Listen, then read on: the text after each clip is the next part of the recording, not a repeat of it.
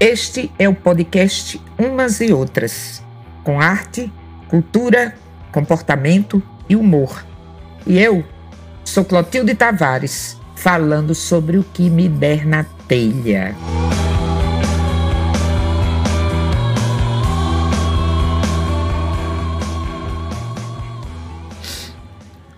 Uma coisa que sempre me surpreende na poesia popular nordestina é a capacidade de síntese dos poetas. Em poucas palavras, arrumadas em uma estrofe de seis linhas, conhecida como sextilha, o poeta consegue expressar de forma completa um pensamento, um sentimento, uma ideia ou até mesmo resumir uma história. Veja, por exemplo, a primeira estrofe do folheto de cordel O Pavão Misterioso, da autoria de José Camelo Rezende. Folheto esse que deve ter sido publicado nas primeiras décadas do século XX. Ele diz: Eu vou contar a história de um pavão misterioso que levantou voo da Grécia com um rapaz corajoso, raptando uma condessa, filha de um conde orgulhoso. Apenas com estrofe, o poeta situa a história, transmite o clima de aventura e perigo e introduz o conflito da trama que se estabelece entre o rapaz e o conde em disputa pelo amor da condessa.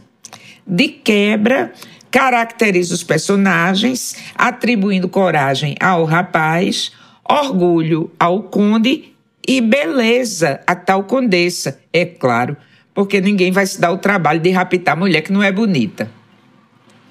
Quer outro exemplo? Olhe, pergunte a qualquer pessoa quais são as três piores coisas do mundo e peça para explicar por quê. Nove entre dez mortais vão passar uma hora explicando e gastando palavras. O poeta não.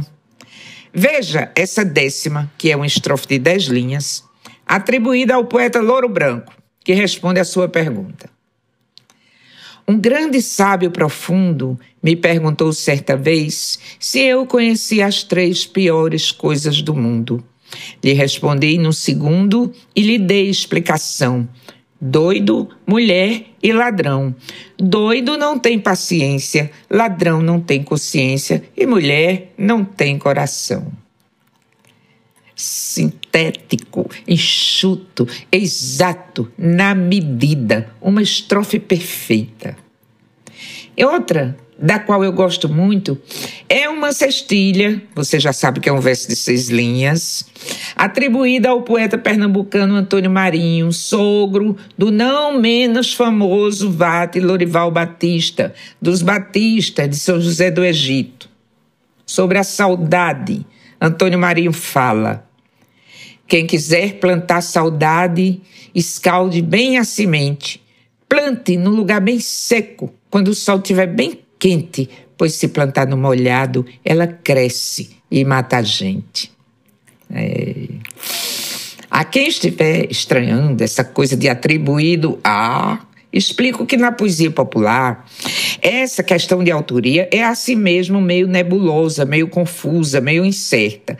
Para não errar, Prefiro dizer que o verso é atribuído a do que fechar a questão quanto ao autor. E outro primor de síntese é uma estrofe que escutei por aí, da qual não sei o criador. Ele pediram ele para definir o baralho. Aí ele fala: o baralho tem quatro ais, quatro dois e quatro três, 44 e 45, 49 e 46, 48 e 47, 410, 4 valete, 4 dama e 4 reis. Minha gente, me diga se tem coisa mais bem feita do que isso. E essa história do baralho me fez lembrar um folheto de cordel, da autoria de Leandro Gomes de Barros, intitulado O Soldado Jogador. Eu vou recitar esse folheto para você agora. É curtinho. E é também uma história muito engraçada, cheia de coisas inteligentes, de soluções geniais, tão ao gosto da poesia popular nordestina. Então, vamos ao Soldado Jogador, de Leandro Gomes de Barros. Era um soldado francês que se chamava Ricard, jogador de profissão, e nunca foi numa parte que não trouxesse no bolso o resultado da arte. Os franceses, nesse tempo, tinham por obrigação, o militar ou civil, seguir a religião. O Papa deitava a lei, botava em circulação. Ricard, soldado velho, com 30 anos de tarimba, aonde ele achava jogo de lasquiné ou marimba, dizia logo, eu vou ver água na minha cacimba. Um dia faltou o soldo, pôs-se Ricard a pensar onde podia haver jogo que ele pudesse jogar. Era domingo e a missa não havia de tardar. Dinheiro não tinha um X. A crédito ele nem falava, pois o soldado francês, na taberna onde comprava, só pegava no objeto, porém, depois que pagava. Tocou a entrada da missa, veio o sargento chamá-lo. Ricardo ainda pediu para ele dispensá-lo, porém o sargento disse: Sou obrigado a mandá-lo. Ricardo foi para a missa com grande constrangimento. Era obrigado a cumprir a lei do seu regimento, mas não podia afastar o jogo do pensamento. O soldado na igreja entrou e se ajoelhou. Trouxe do bolso da blusa um baralho que tirou e, endireitando as cartas, uma patota formou. Não viu que tinha atrás dele um sargento ajoelhado e ali observou tudo quanto foi passado e disse depois da missa: Você está preso, soldado. Efetuando a prisão, seguindo no mesmo instante, foi com o soldado preso à casa do comandante, dizendo ter cometido um crime muito agravante. Pronto, senhor comandante. Está aqui preso o soldado que foi ao templo ouvir missa. Lá estava ajoelhado, encamaçando um baralho que traz no bolso guardado.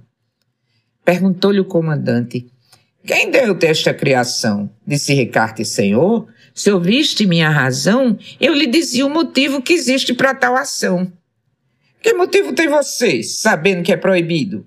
Ignora que o jogo no exército é abolido? Disse o soldado. Meu jogo muda muito de sentido. Muda de sentido como? Disse Ricardo. Eu direi. Pois explique como é, porque eu o ouvirei e depois da explicação o solto ou castigarei. Disse o soldado. Primeiro é preciso confessar que ganho um soldo mesquinho e esse soldo não dá para eu comprar um livro para na missa rezar. Por isso compro um baralho e rezo nele constante. Mas que reza no baralho? perguntou o comandante. Há de tudo na escritura velha, nova e assim por diante. Então disse o comandante: Você vem errado a mim, disse o soldado. Eu explico do princípio até o fim. Como é essa oração? disse o soldado.